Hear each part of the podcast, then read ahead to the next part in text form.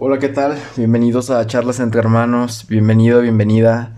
Buenos días, buenas tardes, buenas noches, eh, buenas madrugadas. Eh, bienvenido a Charlas entre Hermanos, mi podcast que no es tu podcast.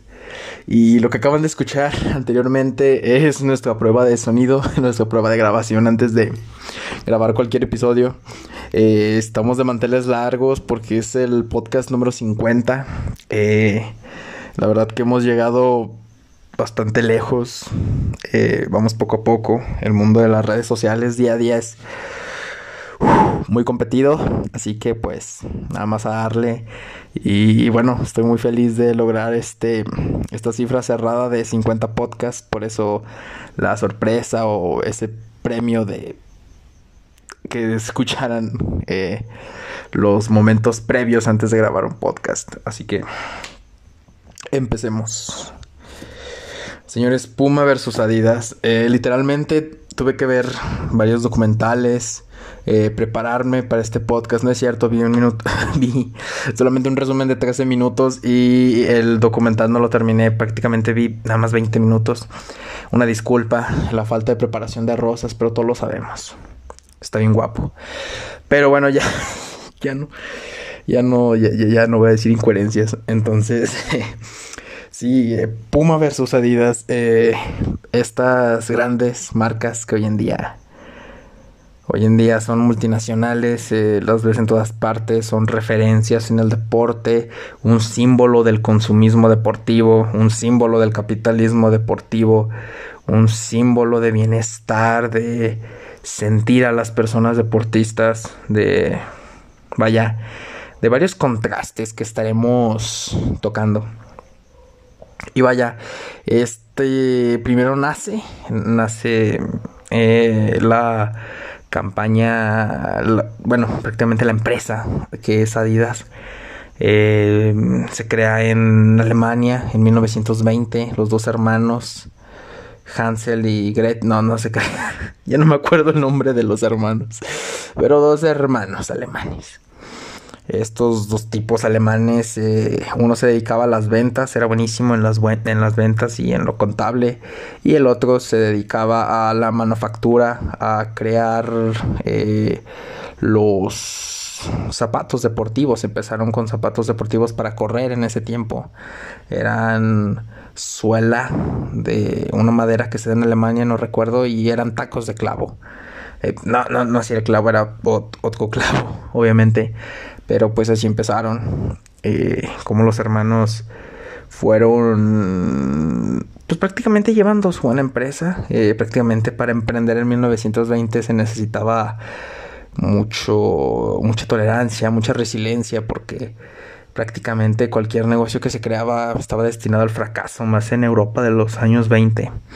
Creo que el siglo XX marca bueno, a principios del siglo XX marca una gran época de rescisión y buscar ciertos, ciertas políticas públicas y económicas para Europa, pero yo no voy a meter en historia ni geopolítica contemporánea y antigua, pero bueno, esta empresa nace y entonces creo que creo que si Hitler y el el narcisismo nazi no hubiera existido, hoy no existiría Puma ni Adidas eh, Hitler a ver esta empresa les da apoyo gubernamental que pues mucha gente ve bien o mal que a veces apoya a las empresas por parte del gobierno cuando pues algunas son públicas y son recursos públicos. Es algo de contrastes llenos ahí. Entonces se les da cierto apoyo para que hagan deporte eh, los deportistas nazis porque iban a hacer los Juegos Olímpicos en Alemania cuando se venía haciendo todo este resurgimiento político del fascismo.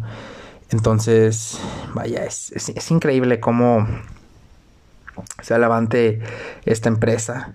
Eh, como los nazis teniendo ese estereotipo de sumamente fuertes, poderosos físicamente, eh, obviamente deportistas, y si no eran deportistas se les hacía pruebas de alta exigencia física hasta llevar al límite el cuerpo humano en sesiones militares, creo que entrenamientos militares y entrenamientos deportivos es un mundo de diferencia.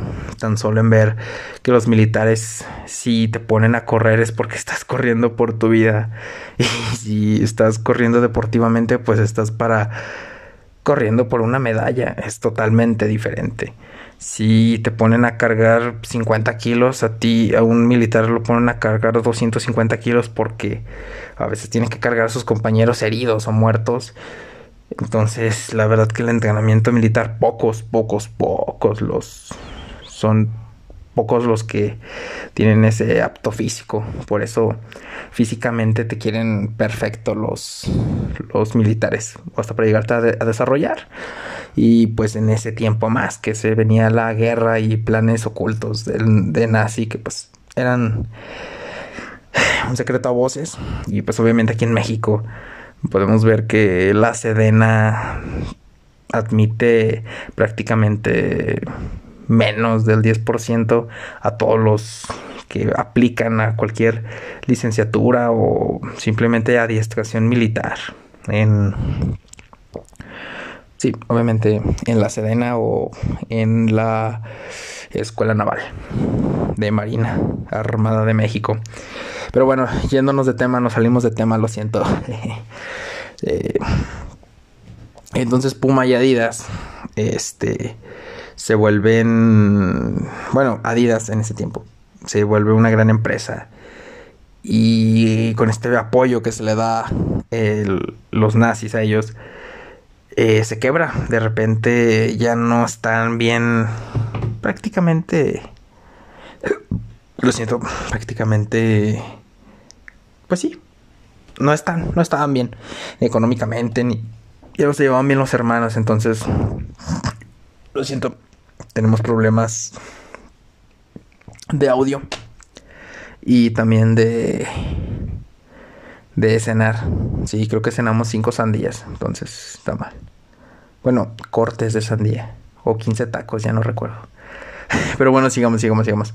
Entonces se sale el hermano para fundar Puma y ser la competencia rival de Adidas en calzado deportivo. Se va con cierto personal de la empresa, ya se consolida como una gran empresa de Alemania. Y entonces Hitler les da apoyo a los dos. Hitler era un tipo muy pensador. Y le dice a la mejor que es Adidas, tú vas a vestir a todos, a todos los alemanes. Y le dice, Puma, tú vas a recibir a los a los extranjeros, a los que vienen aquí a los Juegos Olímpicos, que no son alemanes prácticamente. Y así que Puma le dio unos zapatos Puma para correr a Michael Owens, el primer eh, afroamericano, el primer, sí, el primer afroamericano en ganar unas Olimpiadas en Alemania, en Europa, en pleno época nazi, gana el primer lugar corriendo, humillando a Hitler. Hitler, siendo un supremacista racista, le entrega la medalla y se la pone en los hombros. Bueno, en el pecho. Bueno, eh, ustedes entienden, le puso la medalla. Esa historia, eh, esa, esa foto está para la historia. Si quieren, búsquenla. Michael Owens y Hitler dándole el premio de primer lugar de los Juegos Olímpicos. Increíble. Luego ya se desata la Segunda Guerra Mundial, sobreviven a la recesión y pues son lo que hoy en día es Puma y Adidas. Eh, tienen a los mayores equipos de fútbol, tienen firmados a grandes deportistas. Últimamente Puma firmó a Neymar. Eh, Adidas tiene a Lionel Messi en fútbol. Adidas tiene a Federer. Eh, tiene a grandes deportistas que ya no me acuerdo, pero sí basquetbolistas. Eh, obviamente pues después llegan Nike, llegan después otras marcas americanas para competirles, pero pues la excelente calidad y la exigencia alemana está ahí y es muy, muy, muy palpable. Lo que es Puma y Adidas, Puma es sumamente de lujo, de hecho pues Puma... Puma lo que hace es increíble, siendo sinceros. Porque ellos tienen marcas de lujo. Puma es la más costosa a nivel mundial. Puma vista a los corredores de Fórmula 1. les pone sus botines. La mayoría tienen contratos con Puma. Eh, Puma tiene... Desde ahí tiene un estándar. Puma para mí es el más... Mm, no sé cómo llamarlo, que te da un estatus. Puma es la marca deportiva más cara que pueda haber. Después hay unas de más calidad, ¿no? Eh, hay unas que le compiten como Under Armour, eh, mm, New Balance, pero la que siempre, siempre le, le ha, la que es mejor, sabiendo la publicidad, precio y calidad, es Puma. Adidas sí se convirtió en un en algo ciertamente algo accesible, porque pues tiene su marca de lujo que es Adidas Originals, donde están los famosos sneakers, donde está el señor de los Yeezys, este ¿quién? Este Drake, ahora no sé quién es. Bueno, otro güey, el rapero, no lo conocemos, ¿cómo se llama? Travis, no, Travis Scott es de Nike. Uh, sí, el güey prepotente uh, rapero no es Drake, es otro güey. ¿Quién es ese güey? No, producción no nos quiere decir. Y por producción me refiero a mí mismo. Pero es. Uh, Pink Floyd. No, no, no, no sabemos quién. El creador de los Yeezys es. Uh, bueno, un güey rapero. Muy prepotente. No nos cae bien, pero eh, bien, bien, bien, bien, innovar ahí con los Yeezys, con los Adidas Originals, colaboración con Bad Bunny, con grandes diseños estéticos, con grandes, grandes diseños, siendo sinceros, la verdad. Para mí son los mejores sneakers que puedo haber en el mercado. Hoy por hoy Adidas, Adidas es la punta de lanza de, de este mercado de sneakers.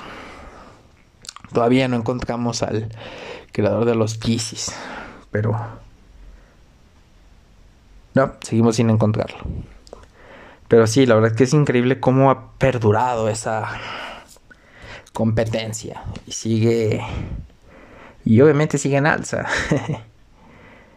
Pero bueno, vaya, es, es increíble saber lo que hay en competencia con esto. Y vaya, creo que sí nos deja una lección de que a veces podemos estar en algo tóxico, en algo que no nos permite crecer en algo que pues aquí nos deja la lección de que se emprendió juntos, de que a veces hay que soltar eso y uno puede emprender y uno puede emprender en lo mismo, uno puede ser bueno. Creo que la competencia en este mundo es buena mientras sea contigo mismo y por mejorar, no por chingar al otro y que esté peor el otro. Eh, creo que son de las enfermedades de la competencia. Pero bueno, a veces hay que ser congruentes con ese cierto tipo de aspectos.